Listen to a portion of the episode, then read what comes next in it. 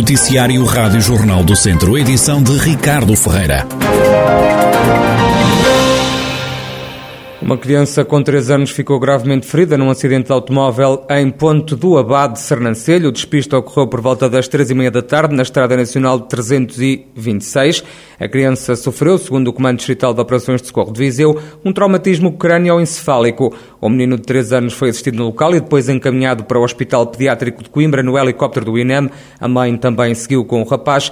Do acidente resultou ainda o ferido leve, que foi transportado para o Hospital de Viseu. No carro seguia uma terceira pessoa que não ficou ferida. No local estiveram três operacionais dos bombeiros de Sernancelha, INEM e GNR, com o apoio de quatro viaturas. Em Vozela, um homem de 60 anos ficou ferido com gravidade na sequência de um acidente com um trator agrícola que ocorreu na freguesia de Fataunços. O alerta chegou aos bombeiros cerca das 12h40. Tratou-se, segundo os bombeiros, de um capotamento de um trator. O homem andava a capinar um terreno com a máquina agrícola quando caiu numa vala, ficou entalado debaixo do trator. Depois de assistido no local, a vítima foi encaminhada para o Hospital de Viseu. Nas operações de socorro participaram 14 operacionais dos bombeiros de Vozela, INEM e GNR, apoiados por seis viaturas. A região de Viseu pode ficar sem socorro pré-hospitalar caso a VMER, a Viatura Médica de Emergência e Reanimação, se desloque para o Distrito da Guarda, onde a VMER local tem estado parada.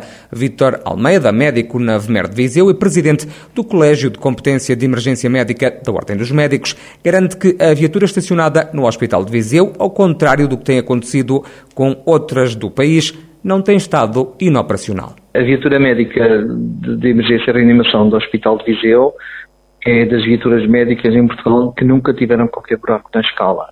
Portanto, é uma viatura que está desde o seu início de funcionamento, ano 2000, ininterruptamente a funcionar, a não ser que haja uma avaria, um problema técnico, etc., que são de, por força maior, evidentemente. E, portanto, são escalas que estão a funcionar, mas somente eh, mediante o sacrifício dos profissionais que estão a assegurar eh, escalas em horário extra-laboral, efetivamente.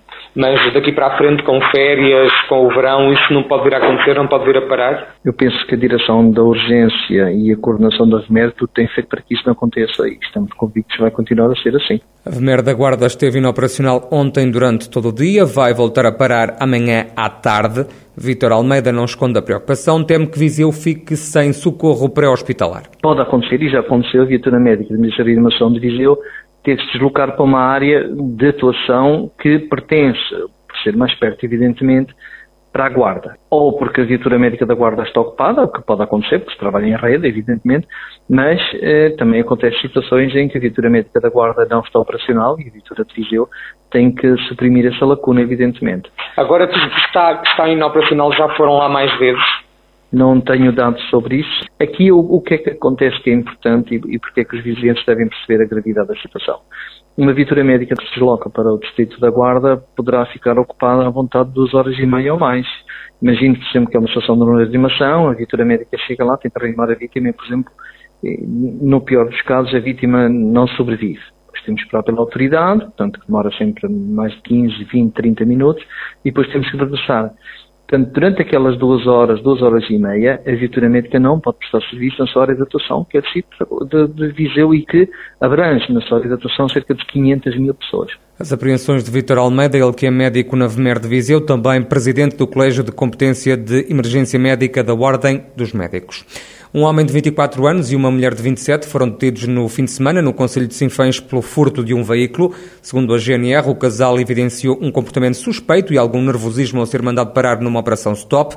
Quando a patrulha pediu os documentos do carro, constatou que os mesmos não correspondiam às características do mesmo. As matrículas pertenciam a uma outra viatura que tinha sido furtada em Vizela. Já o carro em que seguia o casal tinha sido roubado em Marco de Canaveses. No veículo, a guarda encontrou também um cartão de crédito furtado no Conselho de Rezende e 89 euros em dinheiro. O homem e a mulher já têm antecedentes criminais por furtos, foram entretanto presentes a tribunal, tendo ficado em prisão preventiva. Já começou a instalação de armadilhas contra a Vespa Asiática na região Viseu-Dão Lafões. Vão ser colocadas 1.500 armadilhas em vários pontos da região, é o que adianta o o secretário executivo da CIM, Nuno Martinho. Nós começámos a instalação das, das armadilhas há cerca de duas semanas atrás e prevemos até ao final do mês de julho instalar cerca de 1.500 armadilhas no conjunto dos 14 municípios. E, portanto, estas armadilhas destinam-se fundamentalmente uh, a um processo que para nós é, é, decisivo, decisivo, que tem a ver com o estudo do comportamento desta espécie no conjunto dos 14 municípios. E, portanto, é um estudo da sua dispersão pelo território e depois, num segundo momento, também o, o acompanhamento e a monitorização desse, desse mesmo estudo. Dá nota que este trabalho uh, da comunidade intermunicipal está a ser acompanhado pela, pela Universidade de Coimbra. Um trabalho que está incluído na Estratégia Intermunicipal de Combate à Vespa Velutina. Para além das armadilhas, estão previstas mais duas ações. Outra parte e outra medida deste trabalho conjunto é, é a aquisição de equipamentos de, de, de combate à espécie exótica Vespa Velutina, onde também temos a aquisição de equipamentos de proteção individual, kits de destruição de ninhos, eh, que é para os técnicos dos 14 municípios que fazem já este, este trabalho. E depois temos também uma questão que para nós é fundamental, é parte também do conhecimento, da divulgação, das ações de sensibilização junto de determinados públicos-alvos, não só, obviamente, dos municípios, mas também da, da, da população, dos gabinetes técnicos florestais, dos técnicos dos apicultores, de associações, de cooperativas, também envolvendo associações de caça, dos próprios produtores florestais e também dos bombeiros e dos cercadores florestais. Portanto, há aqui uma, uma estratégia integrada Nuno Martinho, secretário executivo da CIMA, Comunidade Intermunicipal Viseu Dão Lafões, que está empenhada no combate à Vespa Asiática. Esta quarta-feira acontece em São Pedro do Sul aquela que é a primeira Conferência Capital Social, as empresas e as pessoas, o futuro a partir daqui, iniciativa organizada pelo CLDS 4G de São Pedro do Sul, Confederação Empresarial de Portugal e o município local vai ter lugar no Condado de Beirós, em Serrazes.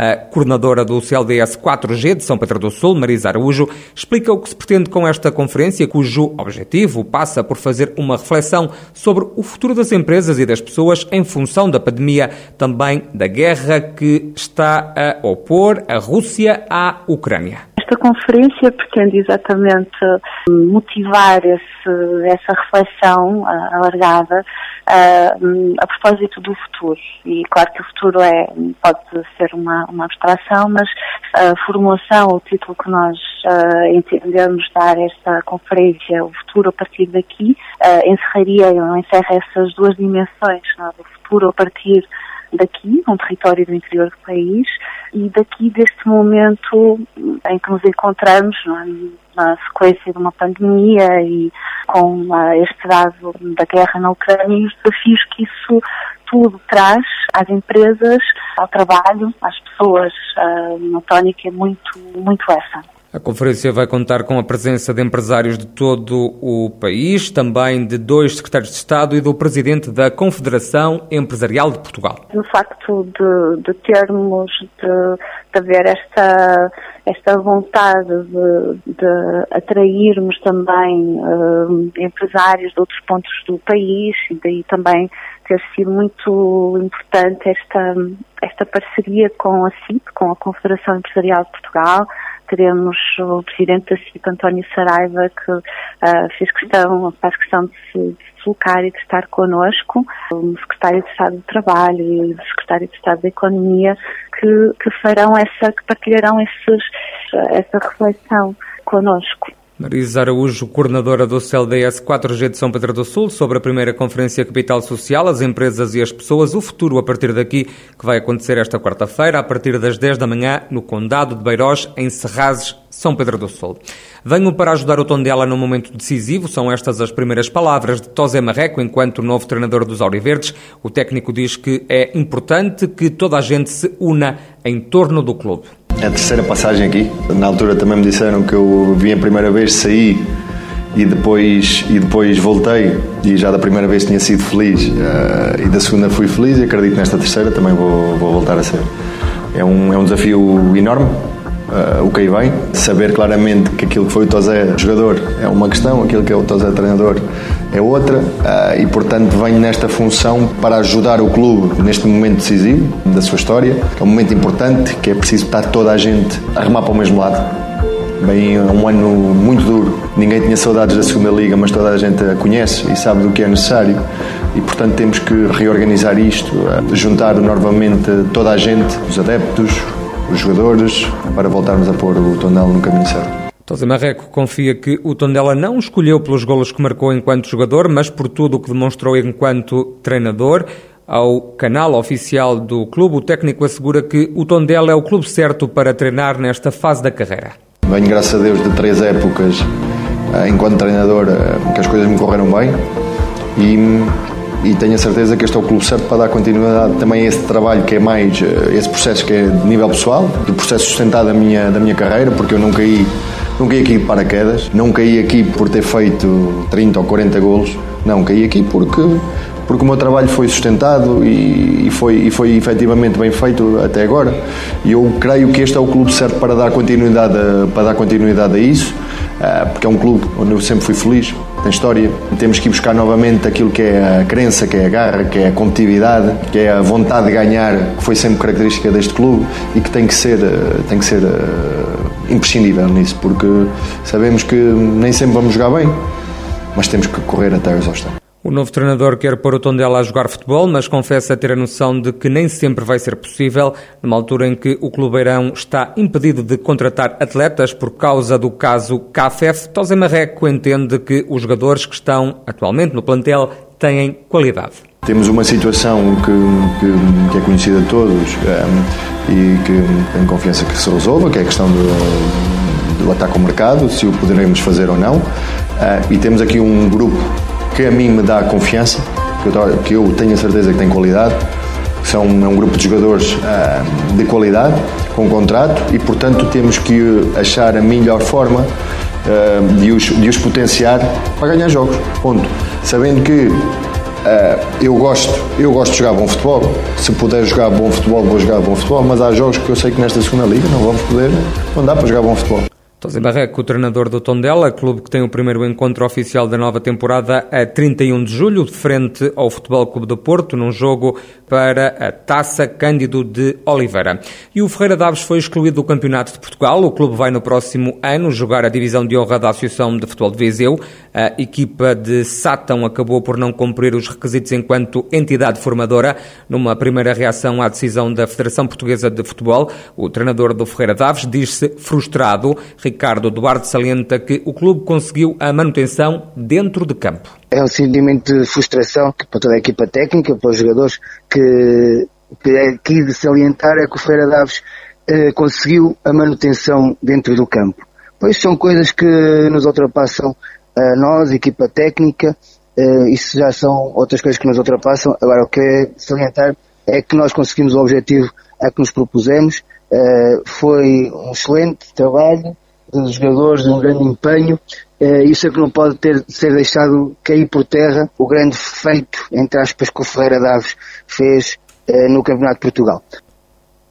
Apesar da descida aos distritais, Ricardo Duarte vai manter-se à frente do comando técnico do Ferreira Daves. Também o presidente do clube já reagiu à exclusão da equipa do Campeonato de Portugal. Luís Santiago assegura que o clube tudo fez para reverter esta decisão. Infelizmente era um desfecho que estava mais ou menos anunciado e que já tínhamos previsto desde há algum tempo, como disse, infelizmente. Como presidente do clube e da instituição, obviamente que temos que respeitar os regulamentos e respeitar as, as entidades competentes. No período certo fizemos, apresentamos os nossos pontos de vista e apresentamos os nossos argumentos e recursos que não, não, não, tiveram providência e como tal resta-nos obviamente aceitar as decisões e inscrevermos, portanto não poderemos inscrever nos campeonatos nacionais. Num segundo ponto de vista, como habitante da freguesia de Ferreira Daves, como adepto do Clube Recreativo de Ferreira Daves e adepto do, do, do futebol em geral, fica um sentimento de alguma injustiça e impotência perante estas situações, porque somos um clube que é cumpridor, não apresenta dívidas, cumpre as suas obrigações.